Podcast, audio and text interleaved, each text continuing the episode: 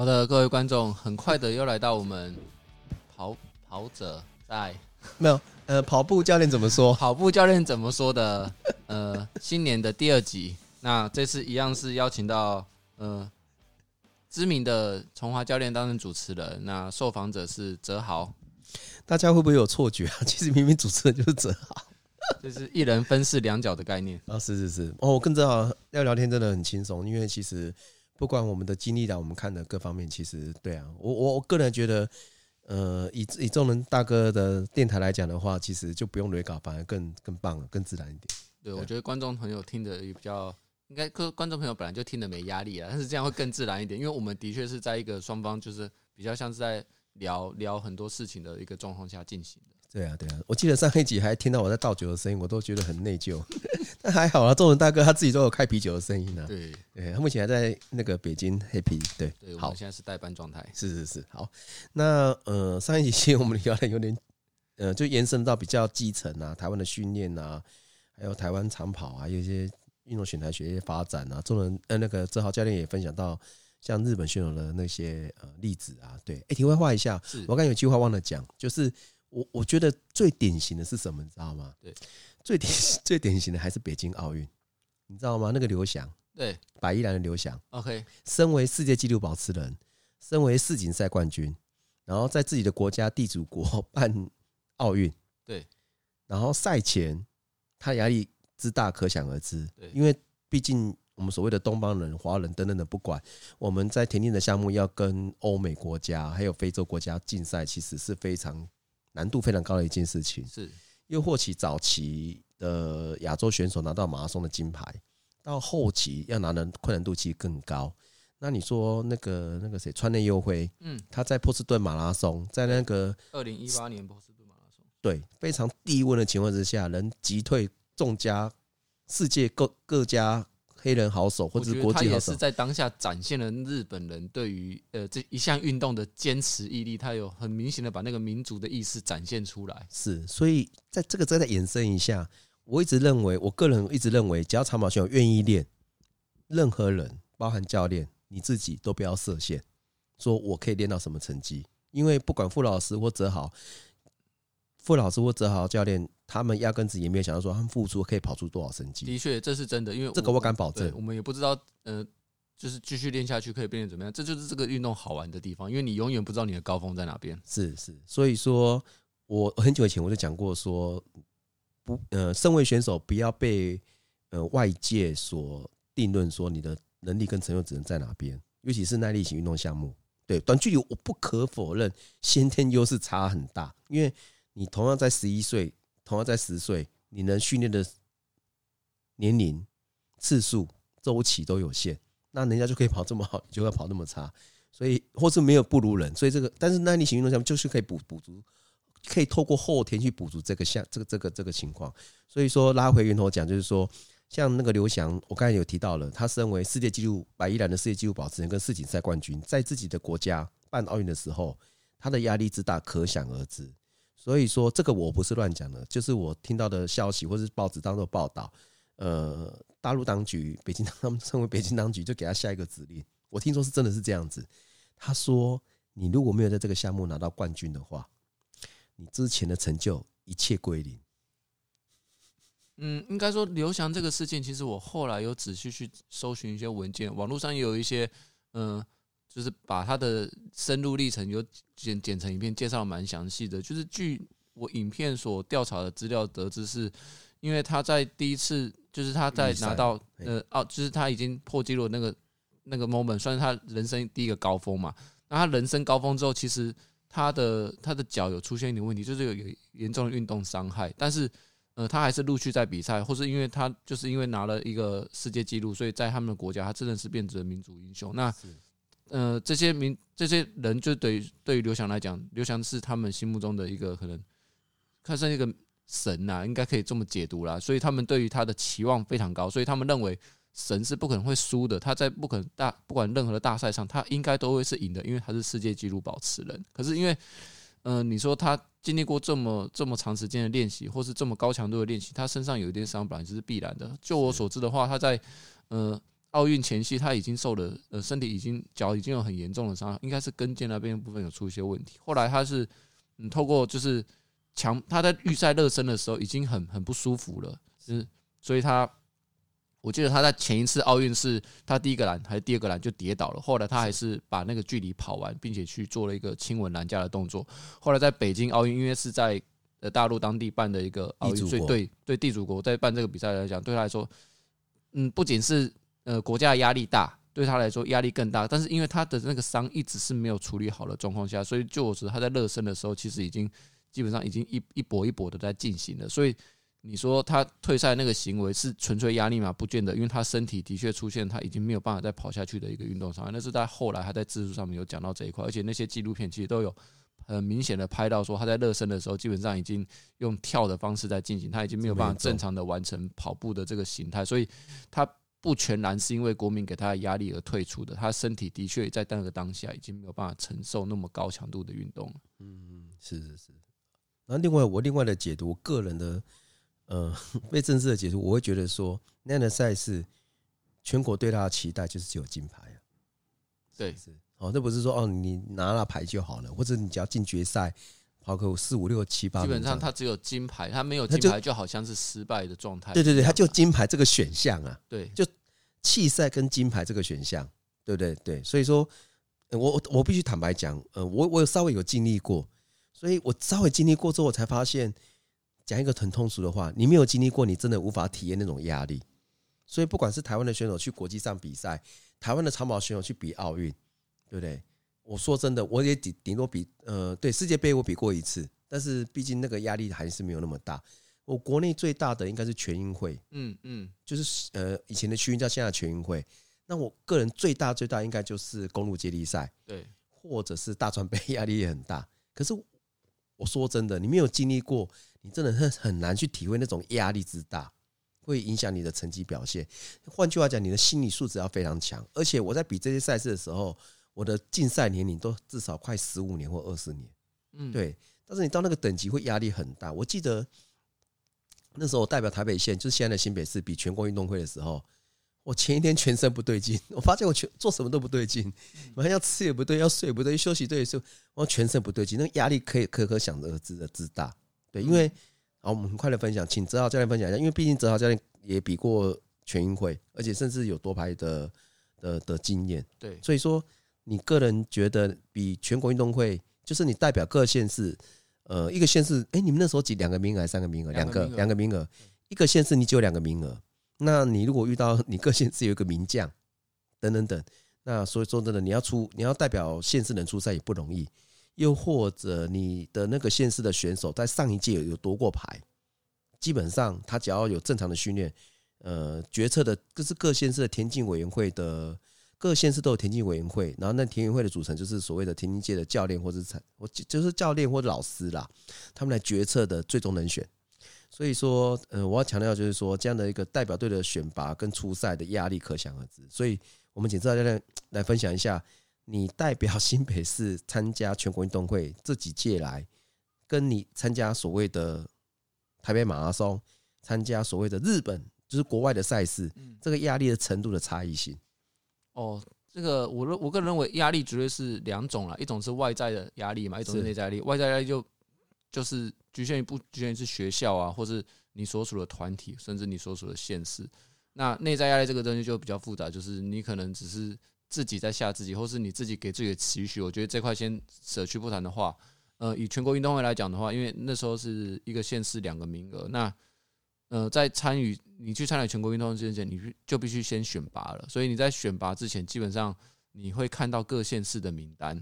那各县市的名单，基本上如果你是在呃这个圈内的话，基本上大家的水准你会差不多都知道，略知一二啦。那至于你在比赛当前，可能起跑前，你你也会知道说，我们现在科技比较发达，所以会比较知道目前选手的状况。以前就没有办法知道了，所以现在大概可以略想得出自己目前名次会落在哪边呢。可是因为如果是代表全全运会新北市的话，压力是来自于你，你会担心，如果你这次没有比好，你下一次还有没有出赛的机会？又或者是即便你这次呃，你下次出赛，你已经丢出一个比较好的成绩，可是因为你上一届没有比好，你有可能呃呃，委员会那边不会选你当代表这件事情，所以不得不否认说，如果有外在压力之下的话，其实呃心里会比较有一点呃额额外的负担，所以那其实压力对于某种程度来讲是注意，可是如果压力过高，你自己没有办法排解掉的话。呃，他生理上还是有一些反应，譬如说，你会赛前会比较紧张，心跳比较快，在你站在起跑线上，你心跳就已经很快了，然后肌肉会开始僵硬嘛，就是像长跑教练刚才讲的，全身不对劲。那我觉得长跑运动耐力项目这种东西，它毕竟时间拉得很长，以马拉松来讲的话，至少两个多小时。那其实会发生什么事情，没有人说得准，即便你已经做好了万全的准备。是，所以相对于这种呃代表县市、代表学校出赛的压力，如果你只是代表个人出赛，就是完全没有呃任何。机关团体绑住你的话，譬如说以一个人名义参加台北马拉松，或者一个人名义参加国外马拉松，相对我觉得心理上会轻松很多。因为呃，就我就我认知，就我个人的经验而言，我在嗯二零二零年那年，就是目前跑最好一次马拉松的台北马拉松，我那年心情放的算是最松最松的一次，也不知道为什么那年就有练的有练，该练的练，就是。该练的都没有练少，可是站在比赛前一点紧张的感觉都没有，就连我当天吃的补给品都是我现场在起跑田前捡的。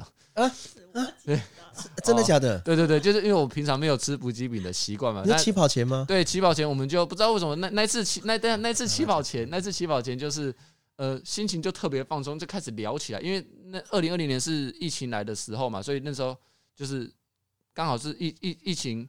二零二一年是疫情，二零二零年那时候就是疫情刚快起来的时候，所以那阵子大家其实就是呃彼此的交流没有那么多，所以站在起跑线上根本就没有打算要跑什么成绩，也没有预设什么立场。然后这个时候我们呃起，因为我平常没有在吃补给的习惯，然后我当天站在起跑线上的时候，就偶然发现了，是我看到那个地上有一包胶，然后我就捡起来，能量胶吗？对，能量胶，我就捡起来，我就哎，对不起，对不起，有没有开封过？哎，我就看一下，哎，没开过哎。我说你要不要拿去用？你有起跑前吗？对，在那个起跑线旁边。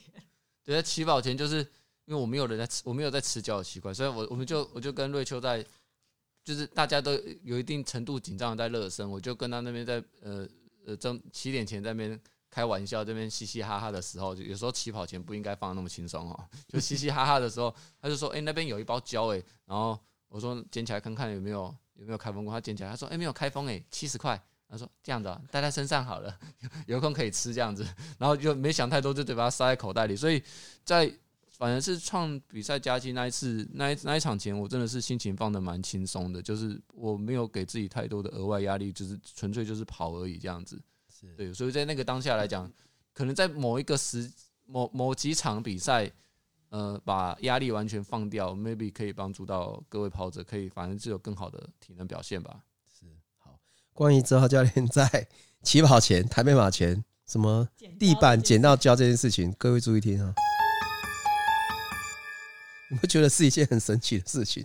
对，重点是我最后还真的敢把它试来吃，因为我发现几公里数，问一下，三十公里数。因为我本来我现在本来不想吃的，可是想说我都背着那包胶跑了三十公里了，还是把它吃一吃好了，所以就 撕掉撕掉包装，把它咬了一口，就很厌烦哈。对，好，咖啡因口味的。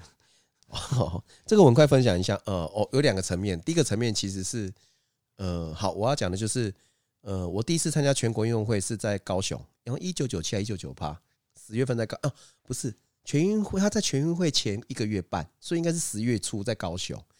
然后那是我第一次带，我不知道怎么样的机会去选上，然后代表台北县参加全国运动会。然后那场赛事有趣是什么，知道吗？那场赛事其实我那时候我们。台北县的代表队是我跟张龙辉，那有没有公知老师我忘记了。然后重点是我都跟张龙辉在一起，那时候也包含练啊，坐他车下去。张龙辉是树林长跑，对，连现在的应该人都不都都都不知道这一号人物。其实他是我蛮佩服一位大哥，叫张龙辉，他是树林长跑，然后他马拉松最好大概在两小时四十二分左右。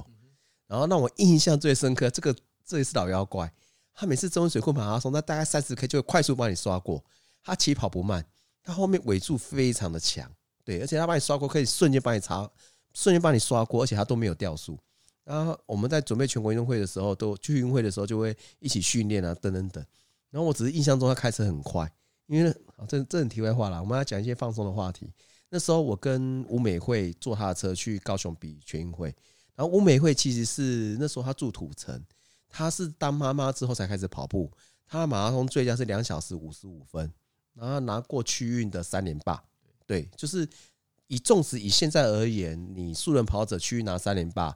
又或是你素人跑者，你跑马拉松跑两小时五十五分，都是不容易的事情。在背碳鞋的时代，还是很很很了不起的成就。的成就，对对对对对。那吴美惠现在好像六七十岁了，都是老人家。对。然后那时候坐招会车下去，那时候北二高刚刚通，你知道吗？对。然后你知道 我坐他车下去，我跟吴美惠都没有讲话，你知道为什么吗？紧张到讲不出话来。也不是哎、欸。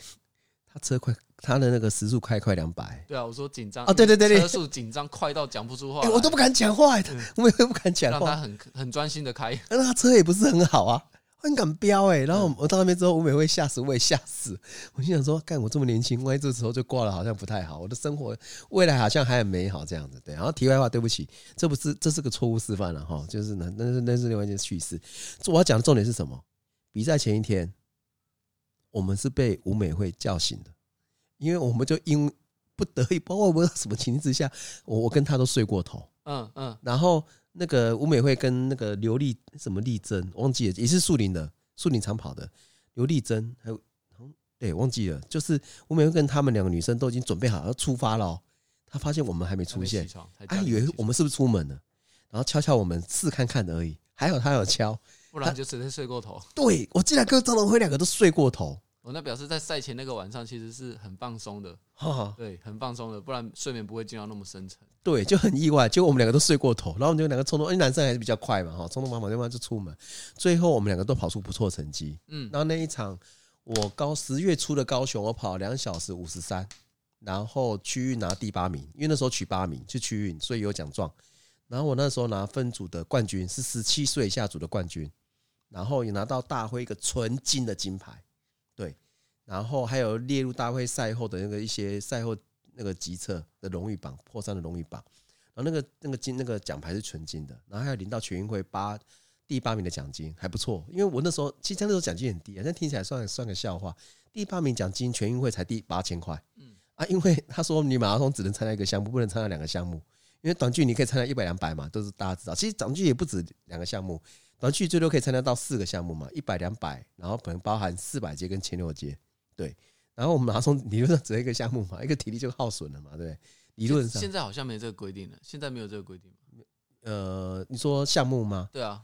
呃，那时候没没规定，只是讲他马拉松认认定说你只能参加一项，所以我们马拉松奖金是 double 的。对对、欸，我强调这就这一块，对啊，现在应该没有项目的设设定了，没有限限项目的设定是限限定了，只要你呃标准有到，你都可以参加。对对对对对对，对啊，啊，但是其实短短距选手能参加四个项目已经极限了，因为你一百两百你要预赛、复赛、准决赛、决赛，体力上的问题，还有时间分配上的问题，对，还有两百赛程分配的问题，对，然后四百阶、七六阶等等等，对，我要强调就是说那一次我们睡过头，可是我们最终的成绩表现都还算不错，对，所以但是讲归讲啊。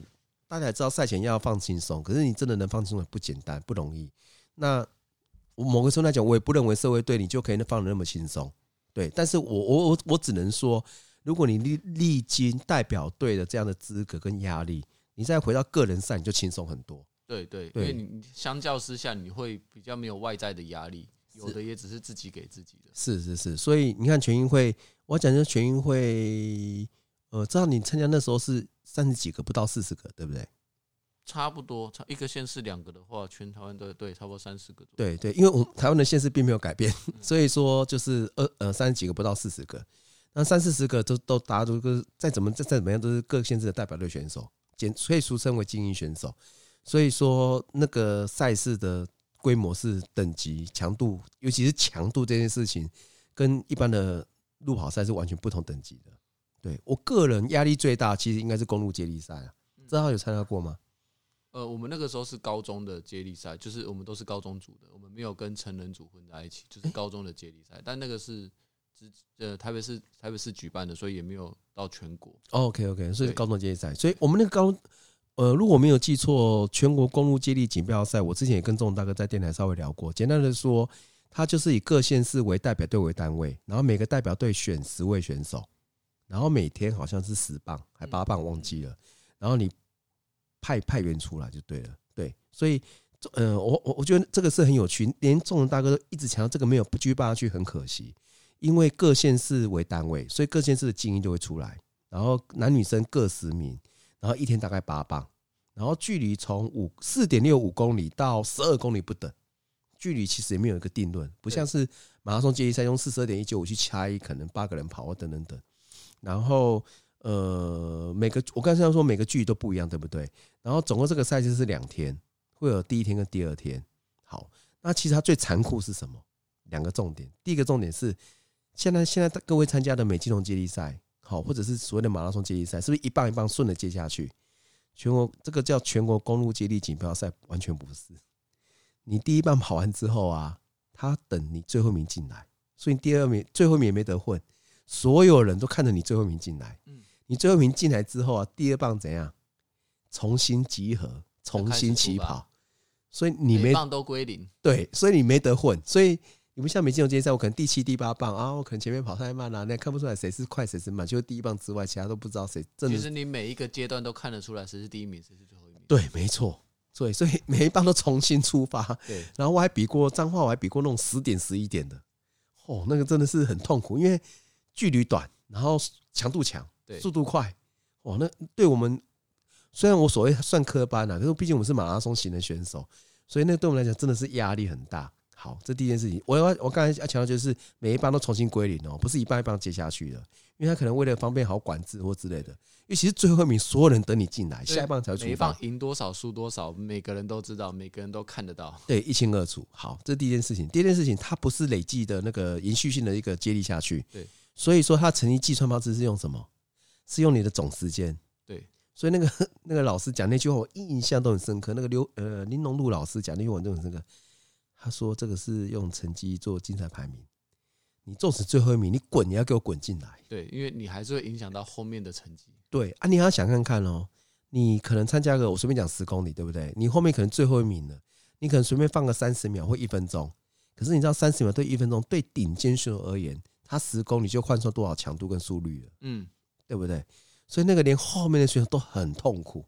然后还有更恐怖的是，他是那个呃十磅是不断的间。”那个进行，所以说那个最痛苦是什么？哦，我觉得那一下好痛苦，就是哦，你热身准备好，好，重点是你站到起跑线啊，你一眼望过去才几个，十二个、十四个，才十四个人而已，马上你就已经知道实力的悬殊了。对，才十四个人而已哦。然后每个人胸前都是各县市代表队，对不对？什么基隆、桃园、台中县，然后什么台南、高雄，然后还有花莲、屏东。哎，那都没有很弱哎，哦，偶尔还冒出几句脏话什么的，每次都很强哎，每次都很强。好，那站出来就十几个，然后每个都是各县市代表队。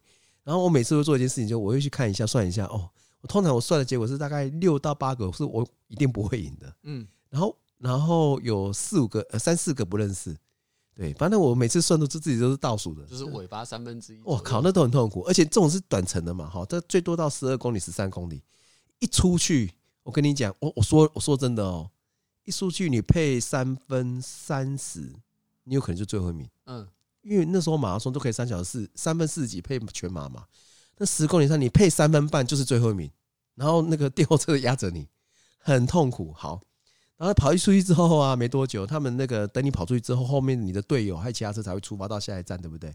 你跑出去一公里多的时候啊，你的那个车子就从旁边经过，对，你的队友从旁边游览车经过，那边喊加油加油加油，然后哦，很痛苦，因为已经落后几名。好，最痛苦最痛苦是哪边？你在终点前一公里多，对不对？他们的车是不是先到了？对。然后上一半刚跑完在收草的，下一半在热身的，已经跑完闲闲没事的，然后就往后跑。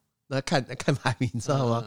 然后他当然那时候很认真哦，最后一公里五百公尺都会有标注哦。最后一公里，哦，你最痛苦的时候，你的队友他加油加油，好痛苦好痛苦。然后等于是全程都没办法放松了。对对，全程都高压状态。还有一点，刚才讲出发跟最进终点，对不对？中途啊，你的教练都会定点。定点帮你测你每段的时间，对，然后提醒你这样子哦，好痛苦，而且重点它是记记时间，不是记排名。对，那你跑排名就是能说一秒就一秒。嘿，对对对，你要定一秒就一秒。对，哦，这是我人生中参加过最恐怖的接力赛。对对对对，我现在后期没有再办，或者是像只好你们这一代以后都没有机会再参加，很很可惜啊。因为毕竟你是全运会的马拉松选手，这种接力赛也是你们毕竟要参加的项目之一。嗯，对对对，我觉得这种比赛听起来是是很有趣，但感觉那个你要耗费的一些物力啊、人力啊，也是很也是很惊人的。就是你整个团队要一直移动，然后每一棒都要归零，等于是。每棒他都要重新组织一次，再重新出发一次，这样子。对，那但必须坦白讲，就是前几前几届我在高中后期，其实呃，我就有参加过公路接力赛。那那时候其实坦白说，台北县他没有公开的选拔赛，都是可能老师自己的学生参赛。所以说有几个棒次是那种第七名、第八名进来，然后你还看不到人，他放选手年轻选手就放掉了。那个放掉就是不要那么紧啊，也不是真的放掉。然后第八名进来，又等了一两分钟、三分钟，他才进来。所以其实前几届台北县成绩都并没有很好。但是台北县有一年拿冠军，那年拿冠军是因为就是公开的选拔赛，然后我们也选进去了。然后所以那那一年的阵容很强，但是好死不死那年就遇到九二一，那年在澎湖。嗯，对。那我们阵容多强？我快速讲一下，我也写到书里面，很快速讲一下。呃，我们最快的最快的其实很多很多都很快的，里面有包含郑子健。要包含呃所谓的大头小头，就是所谓的张家勋、张家张家泽，还有他爸叫张宝才，还有翁竹义。我刚才有郑子健、翁竹义，然后张家勋、张家泽、张宝才，然后有我，有张龙辉，还有一个叫什么王长王长敏，就是一万公尺也有三十三分多的。然后有有没有好像还有一个张龙辉？对，我现在讲九支，对不对？我我们这十支去参赛，对。然后其实老师讲的没有错，我们里面，呃，我我走直接讲老师讲的话，我没有乱讲话。老师曾经跟我讲说，我们队里面没有明星选手，嗯，我们要比的是比我们后面的比人家好。那你会说我讲的都是明星选手，其实很抱歉，里面有当时的全国冠军吴文谦，然后我后期在彰化还有呃许继胜老师，还有马拉松素人跑者马拉松两小时二十分的许义忠等等等，还有蔡清洲。我几乎每一个县市，从基隆的何信言、邱建新、梁防斌，台北县就我们嘛。桃园有许玉忠，有许玉忠，然后还有那个杨洪焕、邱次郎，对，然后还有王增辉。哇靠，好强！他们那个时候都是都是一顶一的选手。那个我讲的五千都是十五分或十五分内的选手，对。然后新竹有杜茂开，对不对？苗栗有曾义才，对不对？台中县有蒋介文。众人等等等，台南也蛮强的哦，有那个蔡金洲他们，就是以前一万公尺的高中纪录保持人。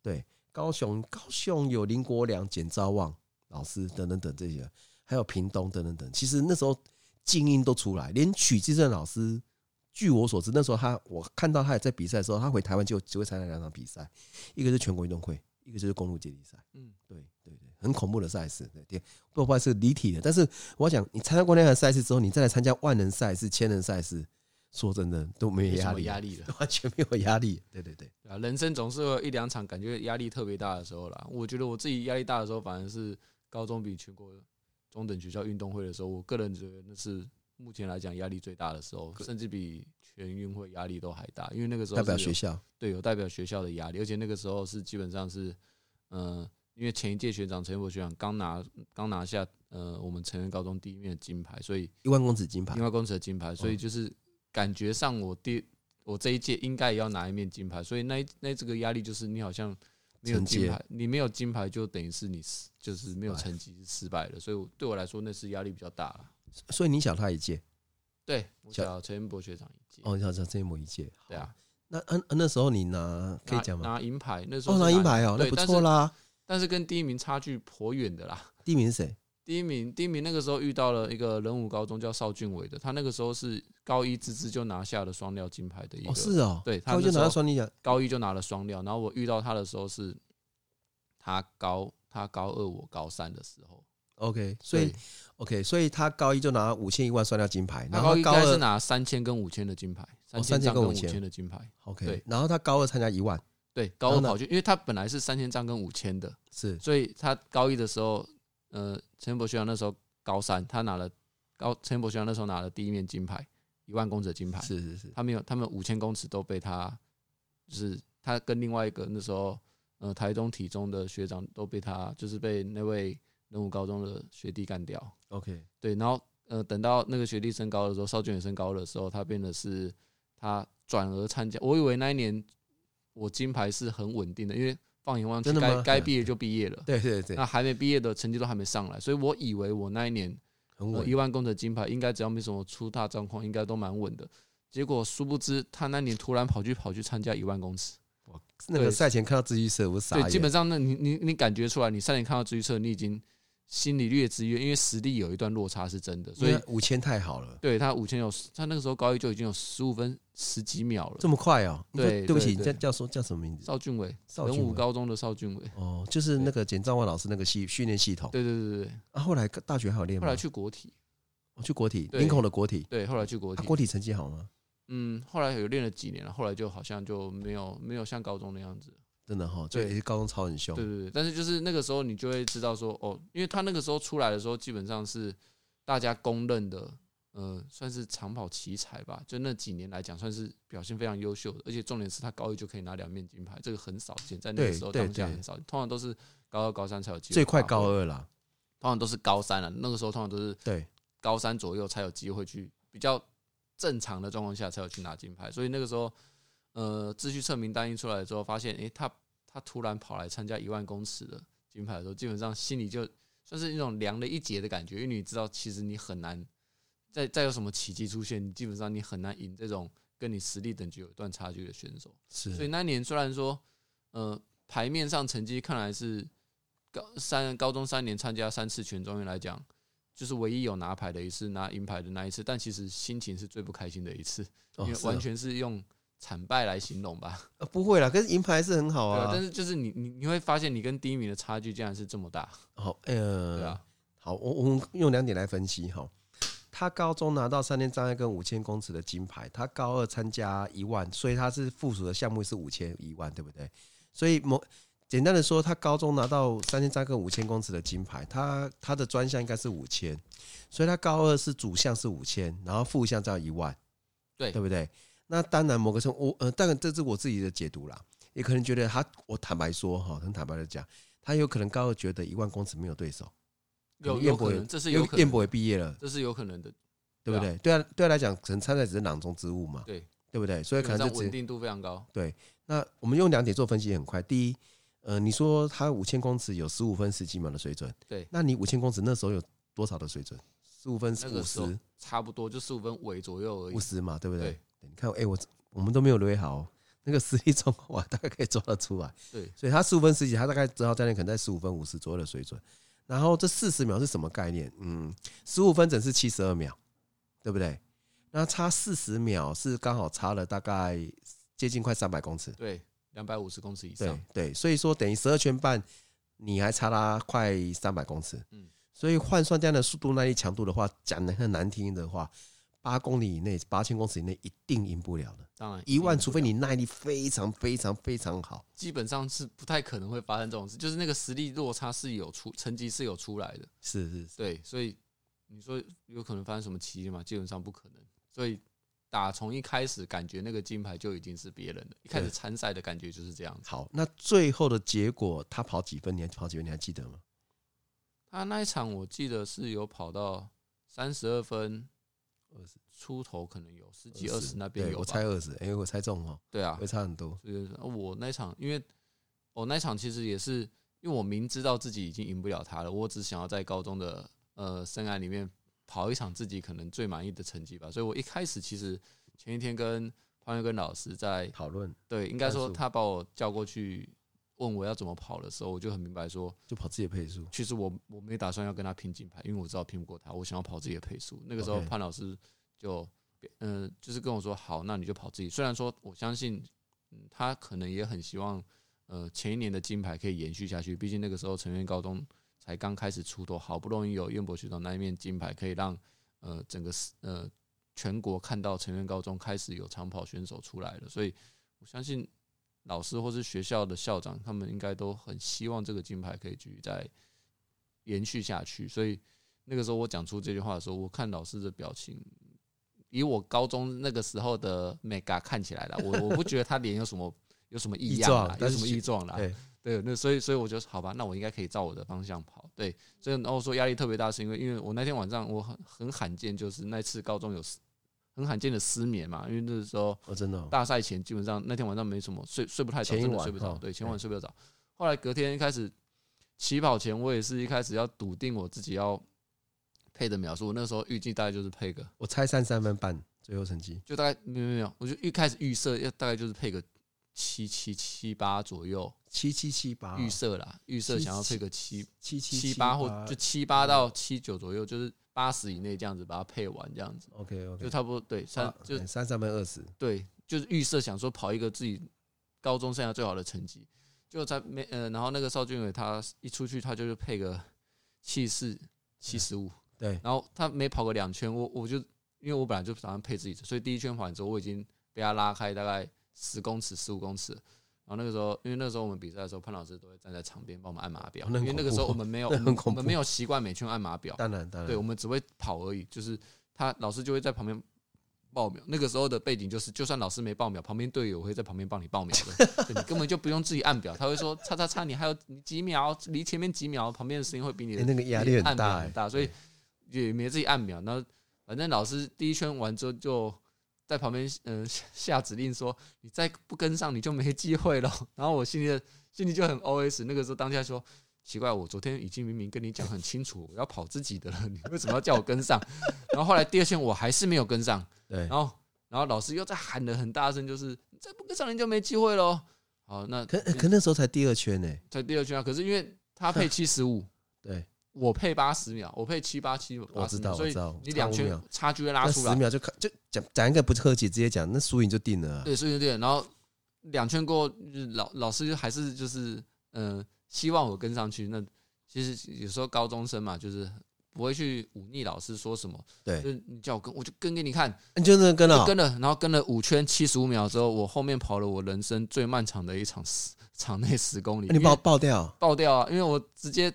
跟了他五圈七十五，基本上才到第八圈而已吧。我已经就是已经完全不在自己的节奏范围内了，所以我那场跑的异常的辛苦。因为你如果前面你那个速度跟跟自己实际落差太大的话，你后面又很难再抓回自己的节奏。对，所以后面等于是土那个力量在硬撑的。对，就完全用拖的，等于拖了真的有拖了十五圈以上左右。所以那场跑到终点的时候是非常痛，就是所以我才会说，虽然说嗯。呃牌面上看起来应该是高中最好的一次的成绩，可是就不管是生理上还是心理上，是就最不开心的一次。的确是那一场，那好痛苦。最后成绩多少？冒昧问一下。我记得好像已经跑到三十四分了。哦，真的好。对啊，我很明显知道，感觉自己十圈左右就已经开始爆掉了，感觉。OK，那他有套圈哦，有有套一圈。对，我其实不是很想讲出来，他有他套的东西，就是你你可以呃，听众可以想象说，你这个银牌竟然被金牌套了一圈，这个是我。很很大的耻辱，很长一段时间都不想讲出来的。好好，抱歉，我直接预发作，因为 因为这个时间速率换算，对不对？时时间速率换算，我就知道，对，一定要套圈的。套了一圈，你说那个银牌进终点能看吗？对，就不开心了。对，王能会注意听哈，这个。田径赛选手，你这种被套一圈，那个感觉真的是很不好受的。真的呢，真的真的。就算你拿到牌子又怎么样？你被第一名套了一圈，真的，真的，一点都开心不起来。相信我，真的，真的。我那时候参加桃园市运动会，被许玉洲，哎，被王贞辉套了三圈，我也是很痛苦。可是他，他五千太好，他五千可以跑到十四分二十几，耶，对啊，对啊，对啊。题外话，不不过哦，这他们这是两个世界，我必须讲，这是两个世界。什么叫两个世界？第一。路跑赛很好的选手，田径场也不见得跑得好。对，我跟众人大哥都是一样，仲仁大哥也不会否认。那田径赛跑得很好的选手，也不代表路跑赛可以跑得很好。同意，同意。那我讲的还是指平路哦，哦，而不是田径选手去跑山路这件事情哦。然后当然跑姿、跑法跟熟悉度都不一样。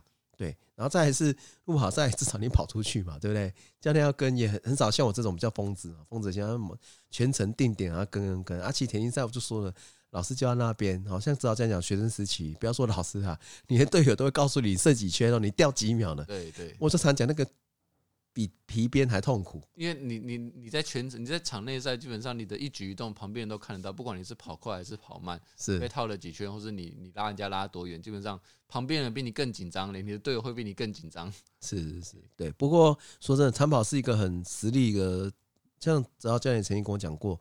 长跑是一个很基础功的的运动项目，所以你基础功要打得够稳，你也没有侥幸的机会。对，讲一个开一个玩笑，你没有德州安打的机会，嗯，对不对？你有多少实力做多少成绩，你也不可能直接报进。那五千公尺的最佳如果差距的话，换算你的耐力指数，换就是你耐力指数再好，除非第一名跑到你说他跑到热中暑热衰竭，因为第一名他他是领先的时候，或遥遥领先的时候，他有各种调配的的一个筹码。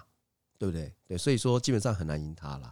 那三十二分这个成绩，其实在高中时期算是优秀，可是不是最顶尖。因为以前的记录是三十二分零八秒，是蔡金忠老师创下来的。对，后期是潘老师的学生李汉轩创下来三十一分尾嘛，对不对？有时候要看当下有没有同一批同才的选手有差不多可以一起竞争，才可以激发出。嗯，是是是。如果当下你们那一批的选手成绩落差有大的话。嗯，很难激发出更好的成绩。通常，如果那一届的全中运成绩特别好的话，通常都是那一届平均水准都不错，大家可以相互激发。尤其是以长跑运动来说，没错。就我的经验，呃，全中运是在每年的四月中举办，然后还要看你举办的县市。那台湾以台湾来讲，说真的，很多时候都在中南部，北部的机会场次也不多，新竹以北也不多，是轮流的。对，是对轮流，或者是等等等，然后他们去申请。那但重点是四月份。然后你只要在台中以南，对，说真的，都会很惨淡。对，就是热嘛，就是热。然后再来就是，呃，像这种一万公尺，他也不会给你在夜间，也不会像路跑赛给你六点半起跑。嗯，通常会在嗯八点、七点、八点、七八。我们之前大概是七点半左右。对对对，而且中南部的四月份八点已经算蛮热。太阳会，你跑到就算你起跑前太阳没出来，基本上你跑到一半太阳一定会出来。对，也就是热的时候。那我印象中，中学运动会的金牌优秀的名将。都会落在三十二分出。嗯，但我上一集有提到杜茂开，对，杜茂开还有吴文谦哦，还有以前的徐明胜、杨洪焕等等等。但我讲的这些人，大家都不认识的，知道但大概有听过，他们都在三十二分，都算优秀的。然后最差的，我不好比较不好意思讲，未名资格讲，最差的大概最差的全中运一万金牌会落在三十三分左右了，三十三分出，很少过三十四吧。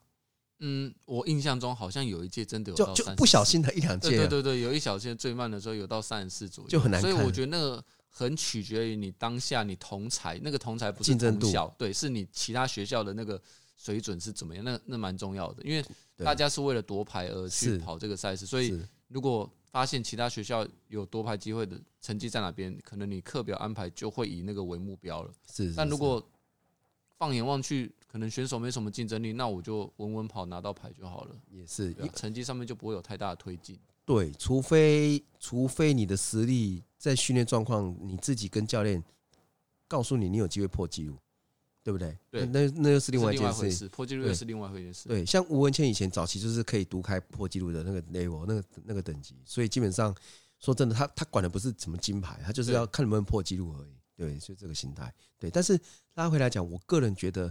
台，我很久以前我就跟指导教练分享过，我个人觉得台湾因为天候状况的因素，其实我个人觉得台湾可以分可以栽培一千五百公尺这个项目。同意同意，中距离是可以的。对，我很久以前我就讲过，你有没有记得？我就说台湾其实可以分享，因为其实台湾呃，我不知道跑者那个听友知不知道，台湾的短距离并没有那么弱，并不弱。嗯，台湾的短距离并不弱，因为爆发力爆发力的运动项目。你你用其他例子来看，棒球也是属于爆发力的运动项目嘛，所以其实爆发力运动项目在台湾尽量像不受天候影响的因素，长跑就真的影响很大。所以其实坦白说，我个人觉得近几十年啊，近近近近几年那个几十那个年，近几年是十年左右，台湾国中真的一千五有明显的进步，对，已经可以杀到四分十秒内，四分零几秒，而且而且重点是不止一位，还很多位，有可能你跑了四分十一十二秒，是四五六名去了，对。但是他必须也坦白的讲，台湾的五千一万中等学校或者是成年的赛事里面，并没有很明显的进步。的确，对对，我们常讲一句话，你说台湾保持第二九还第三九是五千公尺，是张金泉老师在一九哇好久了，一九几年，应该是一九六几年左右，大概呃创下十四分零四，在南韩的釜山跑出来的十四分零四的全国纪录。那时候他跑的还好，好像还是探炸 十四分零四。嗯，后期也是等到吴文谦用亚洲运动会吧，我印象中好像是亚运会哈。对对对对，我记得我我很确定在南韩跑出来的十四分零四是确定的，因为那个记录好像是台湾田田径界第二还第三久的。对，四十几保保持四十年呢，很恐怖。然后后期是吴文谦在好像是亚运会跑出来的，对不对？当中是亚亚运会跑十三分五十六，嗯，第一个第一个跑进十四分，对，第一个嗯、呃、是台湾第一个五千公尺跑进十四分，以及破了全国运动会的记录。对，那记录是他的，对不对？嗯、那我讲的重点是什么？第一，这个选手已经退役了，然后这不是重点，重点是什么？重点是什么？重点是台湾五千公尺的第二家是四十年前。这听起来是最恐怖的事情。我们我们可以期待，目前还在旅还在旅日的简子杰选手，他哦对，绝对有很很有机会可以去把台湾的记录再往前推了。当然，我们现在上次有跟众人调到他，对对对，对啊，我们这个这个记录的确保持很长一段时间，就是没有再往前突破。但我觉得这跟这这个如果要讲，又又要扯到很多环境的因素影响，干嘛的？是对啊，那。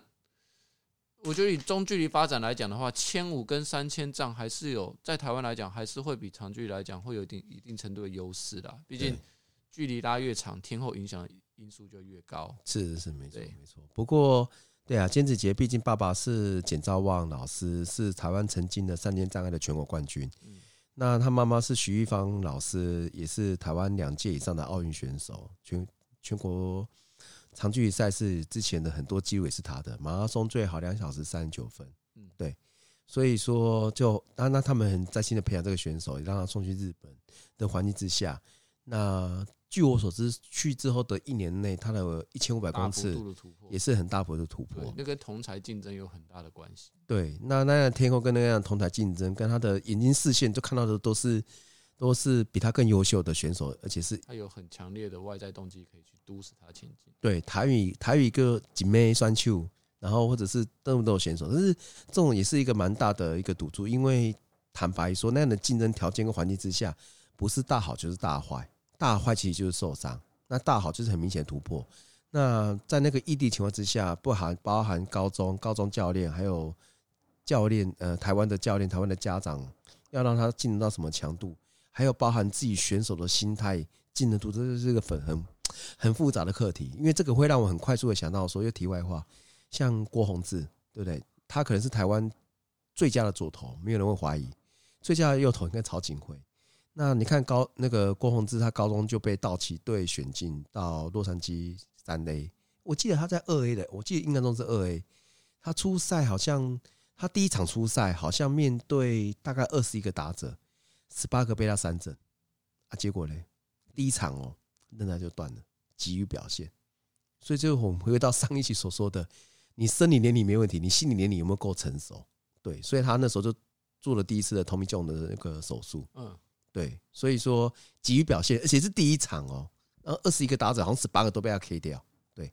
但是后期他的成绩也算不错啦，然后那个 K 掉 Otis 啊那些名将，但是我要讲就是说，这么年轻的选手先去冲去日本，那你面对那么多庞大的竞争的对手，每个都比你强，那你在训练上，在比赛上，你能不能 讲按部就班也奇怪？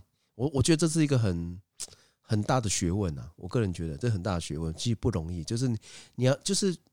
运动员的突破嘛，你要力求突破，又要避免受伤。嗯，那两个是这是矛盾的。啊，这两个就是矛盾冲突的啊。我们就是在身体在一定程度的高压下让自己进步，但是在一定程度的高压下，你会可能造成过度就算受伤，这是一线资格的问题而已。对啊，所以说你那线资格，你到底要寻求突破，还是要避免受伤？这个大概每每纵使同一名选手在同一个周期，每一场训练、每一场赛事都是一个独立的案例。对，所以说这个很不简单，要有丰富的教练跟教练团，然后如果学生时期可能包含父母，然后包含你自己心智上，其实要有这么好的远近也不容易。当然，对对对对对，这是一个蛮大的课题。对，天哪，我们聊一个 聊一个话题，又聊了快五十分钟。我们这个这个频道 range 非常广，可以从跑步聊到棒球。因为我我讲就是想到了心智的层面。对对对，好。对。所以说，哎、欸，那我们刚才从从从哪边聊到这边，我都快忘记了。哦，讲到心智层面，其实台湾对于运动心理学来讲，其实国高中来讲，好像并没有太太深的琢磨啦。对，这是事实。对，就我们一路走来，感觉上没有太深的琢磨，大部分都是，嗯、呃，可能真的是社会跑者来之后，才自己自己去探索，或者自己去找一些相关的数据来研究，或者用自己自身心理来去培养这个事情。我觉得。这一块来说，嗯，各位跑者可以去嗯，应该说可以去想想看看，就是如同我第一集讲的，我觉得你心理层面要先健康，生理才有办法有一定程度的跟上跟上你自己的状态。对，这这两两个如果放掉其中一个，它一旦失衡了，未来势必会造成问题。对，不管不管是生理上的明显生生理上的受伤，还是你心理上有过不去的坎，你不想跑，或是你动力减弱了，我觉得这两个都是大家需要关注的问题。是，所以说，其实社会跑者，你在当下你你现在的目标赛事，然后你的训练、你的压力，还有你这段周期没有进步，然后成绩不如预期，还有你的呃赛事的项目不断的推升。可能参加更长的距离，那其实，在心理上如何去做转换跟做改变，我觉得，与其说这些压力，倒不如说你就可以把它视同为你参加这项运动项目的一个学习跟历练。嗯，因为现在的应该说，我接触的跑者有一些蛮大一部分是，他会跟你说，教练，我希望在我什么哪一场比赛跑进什么样的成绩，就他会设定一个非常。明确客观的数字在某一场比赛里面，对。可是就这个状况来讲，其实他等于是他感觉自己必须在那一场比赛跑到那样的成绩水准。但假设说他当下的身心状况没有准备好的话，是 maybe 他有可能有办法达到，但就经验而论，他往后的比赛可能都会变成是每况愈下状况，因为他当下可能已经。吹鼓，他已经把所有的能量都用在那一场比赛上面了，不管是生理上面还是心理上的能量，对啊，所以我觉得就这件事情来讲，用按部就班有点太古板了。可是你必须让身体跟心理有一定程度的成长空间。是是，就是那个每个人成长空间不一样，有可能有人刚接触跑步一年，他就可以。展现出不错的成绩，有些人他可能前面一两年都是停滞期，他后面二三年才开始有办法有一定程度的进步，所以我觉得这个没有办法去跟其他人比，没有人没有办法去跟其他人说，他第一场跑三小时半，第二场三小时二十，第三场就一定跑到三小时十分，没有这回事，他不他不是一个公式计算，所以是。只能用自己的经验去推估，即便你有很明确的课表在那边执行，他也那个课表执行完了，或是你。都有如愿跑完所有的强度，也不见得那场比赛会如你所愿的跑进那个成绩，因为它是一个变因性很大的运动。对，没错，没错。所以我很快，不好意思，再很快的分享一下，我个人觉得我退役之后跑到最好最好的一场比赛是台北马，就是我们以前的我跑叫 ING 嘛，我现在跑叫现在叫大家叫台北马。我刚好前天回到家老家，然后抽屉随便翻，我正然发到三四张很难得的资料，可能大学的义工证。然后在民国八十九年担任泸州国中田径队的教练的聘书，嗯，哎，我记得还有还那个东西还留着，也是可以称作老师了。呃，不敢不敢，可是哎，民国八十九年，我我我在泸州国中那时候有给我聘书，我那张竟然留在老家，我有找到。那另外一张还有一些杂七杂八的，但是我就找拿了五六张，对。然后我找到一张是我那时候参加 ING 的成绩，是那一场比赛我印象很深，我已经在社会上工作，然后我在赛前做两件事情，第一。第一，我看什么知道吗？我看马拉松硬汉，一集一集看。哦，那个叫意向训练嘛，对不对？对对对，那个漫画非常有名，现在可以大家可以去二手书店找找看。因为我那个时候高中的时候，我也是每 每集每一直每没日没夜的把它看，每集都翻烂了这样子。哦，真的对，哎，看好几次，对不对？主角叫做高木一马。哎，对对对对，那个马拉松硬汉，我那时候在赛前我就开始看那个马拉松硬汉，然后在赛前我听我喜欢听的歌，那是壳家族，就爱尔兰的团体。对，听众应该不知道。我真的会听到那个歌。现在 Google 很方便，可以去 Google 一下可儿团体。哦，对，可儿家族，他是爱尔兰团体，然后他们是个家族，然后他的所有的演唱会的 DVD 我都有，然后我常听。我我第一次的蓝光 D，我第一次的 DVD 演唱会就是买买他的，而且我在家听了一年，我一个礼拜听五天，我可以听了快一年。嗯，看，所以我就听歌，然后看马拉松硬汉。就我那一年我跑得还不错，我觉得我跑我花了两小时五十分。对，以我那时候的实力，我觉得我表现得很好了。应该说，大家比较的时候不能用自己的客观水或是一个绝对的数字去比。应该说，以自己当下的背景去设定自己合宜的目标。它可能不是你人生的 PB，是，可是是你当下最好的状态。是是是是是是是，因为每每每个状当下他的实力跟状态还是会有所差异。对对，然后大概是这个情况。所以这一集我跟他泽浩教练聊的，我们归类的重点是什么？我们刚才聊了很多 归类的重点，我们讲到学生时期嘛。的训练，我们归类的重点是，对于社会跑者来讲，要保持一个身心平衡、身心健康的状况，然后你可以不断的训练，然后去期待你哪一天的巅峰会发生，但你不能去强求这个成绩必须在什么时间点完成。嗯，讲的非常好。所以说，呃，在题外话一下，就是我如果训练的选手，我会在训练的关键期，想让他去做一些事情，是他没有办法心境转换的。比如说，他想训练，我叫他请他，我就会要求他去做训练以外的事情。比如说，他不想训练呢？他突突然会找我一堆，是不不至于不想训练。对，比如说告诉他说，哎，要带女朋友去看电影啊什么的。他如果越做不下去，越要他做，因为你在训练当下，你没办法心情转换，你比赛赛前怎样，你心情就没办法转换。表示他太在意这件事情。对，没错，没错。所以我就综合所有因素把它考量在这里面。对，那包含这讲的很复杂，比如说上上一集有跟上几集有跟那个我带了一个乐队选手出国了，他赛前一周戒咖啡，戒咖啡，然后为了在比赛中咖啡因的效果能提到最高，嗯，因为他们赛中会吃咖啡定嘛，对，好，然后在比赛前一天我们在开会讨论，他会跟我聊一下明天要注意的事项的时候，我们刚好在星巴克在咖啡厅里面，那所有人都喝咖啡，结果他没喝。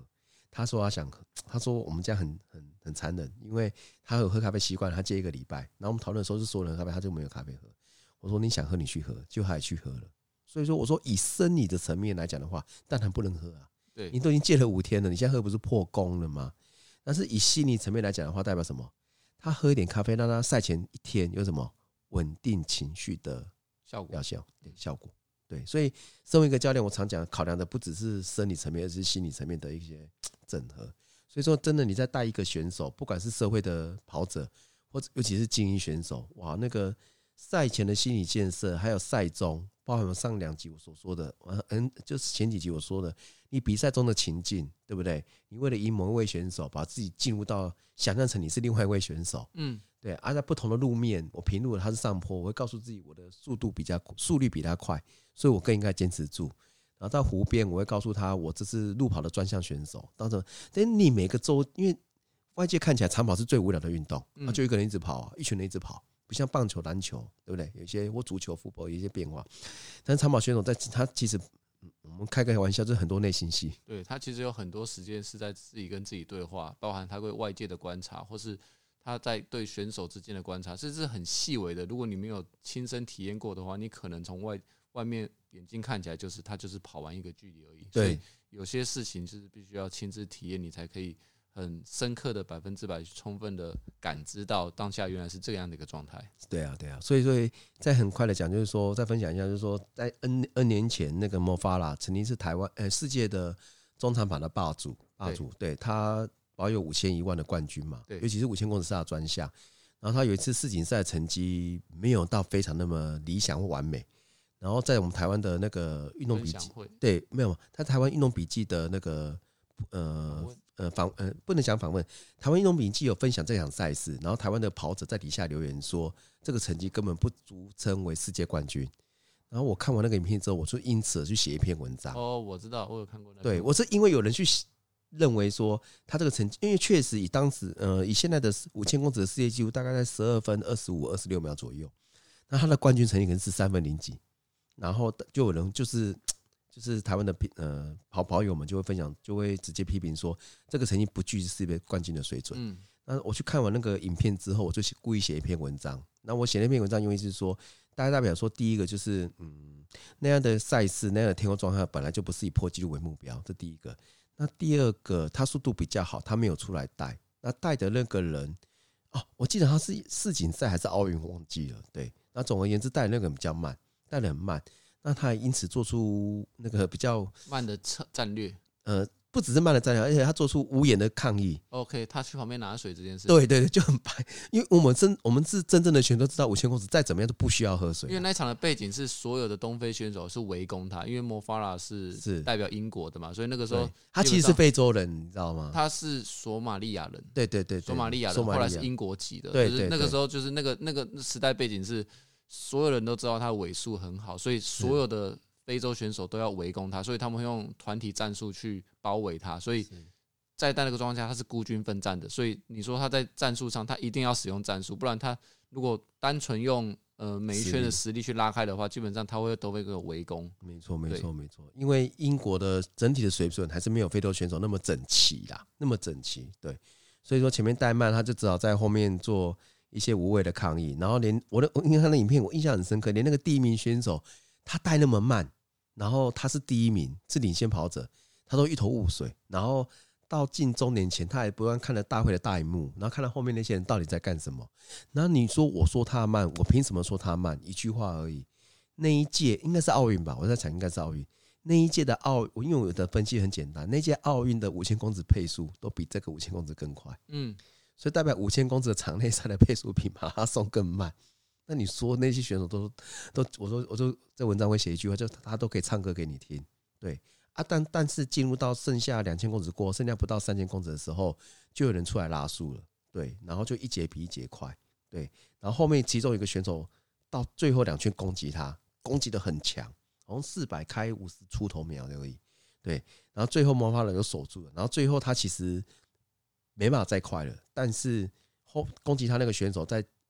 把所有的体能状态放在倒数队前攻击完毕了，嗯，所以对，所以我我我我那个文章的标题在在于说，呃，长跑赛事的决胜点不一定会在终点，有可能在途中一定，对对，有可能在你说有些选手跑进来了，觉得哦怎么样，然后看起来很累，看起来后面也没有很快，其实他在赛中或赛后段或是倒数两三公里，他们的名次都已经定下来了。就像好，最后提这个，就是我印象中。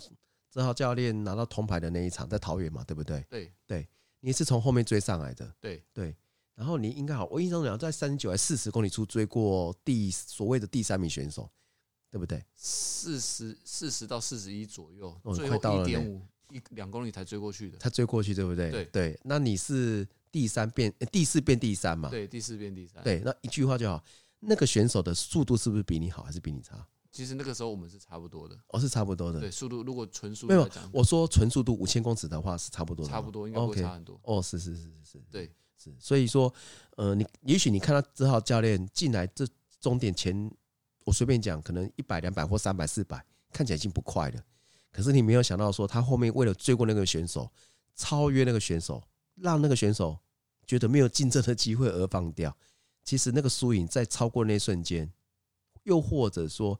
那一场第铜牌之战的输赢成败，在应该说在四十公里那个时候，在那个点的时候，对方对方放弃，或认为自认为没有机会追回来的瞬间已经决定了，而不是在终点线上。对对，所以说，如果以长跑来讲，如果大家都只看终点的话，只看客观成绩，说这个成绩有没有符合这个赛事的标准的话，那大家只要看最后一圈就好了，甚至都不用看比赛转播了。可是这种运动比赛好。